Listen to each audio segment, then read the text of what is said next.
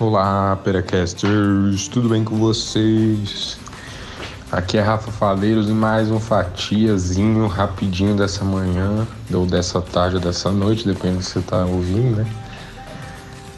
E galera, dessa vez eu, eu gostaria de estar salientando, é mais uma, um comentário do que qualquer coisa, do que, é, sei lá, um, uma regra, do que qualquer coisa. Eu gostaria de estar falando hoje sobre programação, linguagem de programação, né? É, que é algo bem no, novo mais ou menos, né? Tem algumas décadas já, mas e se for contar em termos teóricos, talvez até mais tempo, desde as decodificações, né? Mas é algo que eu queria atentar a todos os espectadores do, do Peracast, que é de uma importância enorme. A gente sabe, né, quanto mais anos se passam, a, a gente fica cada vez mais preocupados como vai ser a empregabilidade no futuro, né? Porque hoje em dia várias pessoas já perderam emprego para máquinas, como o próprio ramo de telecomunicações, né? Agora estando aí nessa onda do telemarketing, você poder bloquear o telemarketing, né? Essa medida do governo. É, muita gente já não tem emprego, é mais robô hoje em dia que tem lá e os atendentes ficam mais para resolver coisas específicas, problemas mais específicos dos clientes. Imagine isso com como vai ser com a inteligência artificial, né? Então, a tendência é que, como esses anos já nos mostraram, é que as pessoas tenham que se especializar cada vez mais e que os seres humanos vão ser necessários para funções específicas, como é o caso dos trabalhadores do telemarketing, né? Que eles resolvem telemarketing não, das companhias em geral. Que quando o robô não consegue resolver, por exemplo, um problema do, da sua conta do banco, um problema da sua conta de água, de luz, Aí você consegue entrar em contato com a atendente. E aí a, a, tendência vai ser isso com a inteligência artificial também. É o que pelo menos eu ando escutando nos podcasts que eu escuto, que eu ando vendo nos, nas notícias, nos artigos. É isso que eu, que eu consegui é, reter de estudo, né? E eu acho que é bem verdade isso. E, e aí que entra a linguagem de programação, né? A nossa sociedade principalmente da minha geração, do Saldanha, de vocês que estão ouvindo que são mais da nossa cidade, acredito eu que vão ter alguns problemas com isso e por isso que um, até um colega meu, um amigo, grande amigo meu, na verdade, ele é de engenharia da computação, né? Agora ele se muda para redes. E ele me contou que ele acredita que aprender linguagem de programação, até para mim que faço letras, é de extrema importância, assim é quase como uma, uma língua. Ele acredita que a linguagem de programação vai se tornar o novo inglês, como o inglês é hoje. Né? Hoje em dia, o inglês é quase que obrigatório em diversos ramos profissionais. Né? É, não, hoje em dia não se tornou mais um diferencial e sim um pré-requisito. Né? Hoje em dia, se você não sabe inglês, é muito complicado.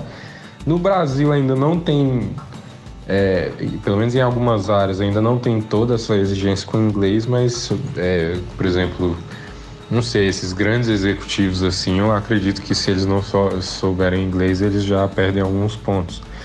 E eu acho que vai ser isso, como esse meu amigo me disse, com a linguagem de programação.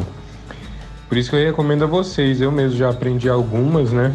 Não é algo muito difícil, a gente acha, né, que pelos filmes, por tudo, por o estereótipo que tem, você vai ficar lá 12 horas seguidas só teclando no computador e vai dar mil erros, não sei o que mas também não é tão glamuroso quanto se pinta às vezes também, que você vai conseguir, sei lá, é, aumentar a potência do seu Wi-Fi, vai conseguir inserir dinheiro no, na sua conta bancária digital.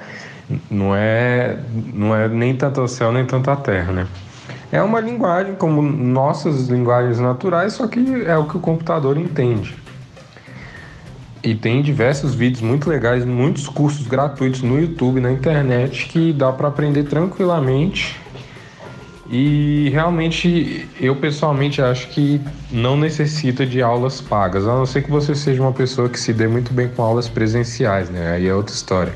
Mas se você é uma pessoa que consegue aprender só pela internet, é, já há diversos cursos na internet. Tem o Code Academy, que é a Academia do Código em Inglês, né? Que é um, um site que hoje em dia ele já tem muita coisa paga lá mas ele ainda é um dos que tem mais conteúdo gratuito de qualidade, né? Lá que eu aprendi HTML, CSS, Python, comecei um pouquinho do Java.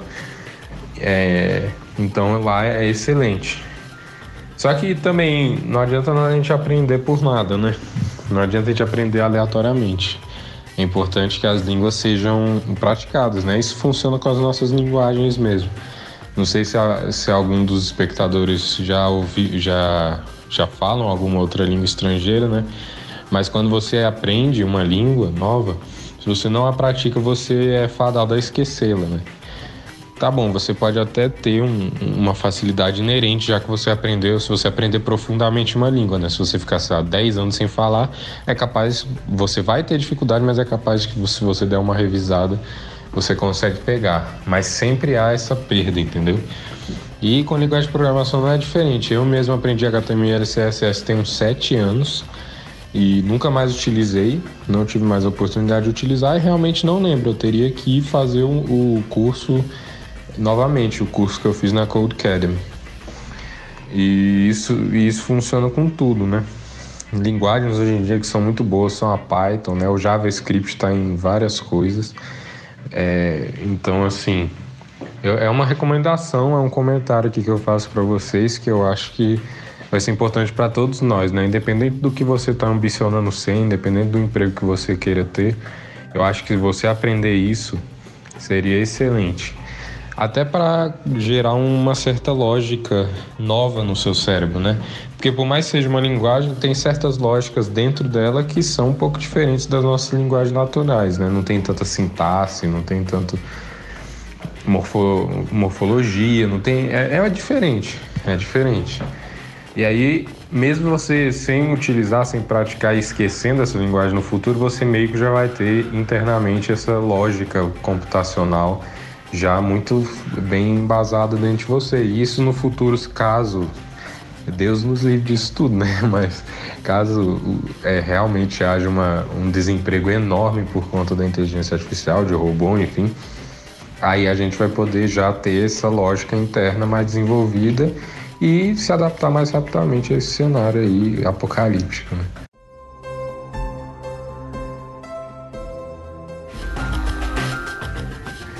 É, mas é isso, galera. Espero que vocês tenham gostado.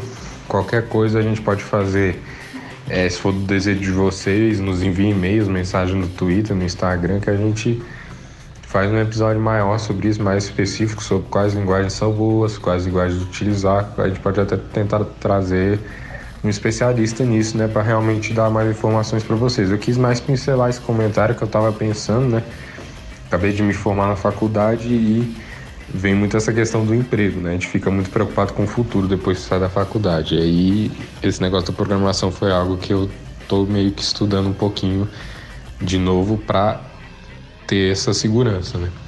Então é isso, espero que tenham gostado. E-mail, Instagram, Twitter, estamos esperando seus, seus comentários lá. E até o próximo Pera ou Fatia. Falou!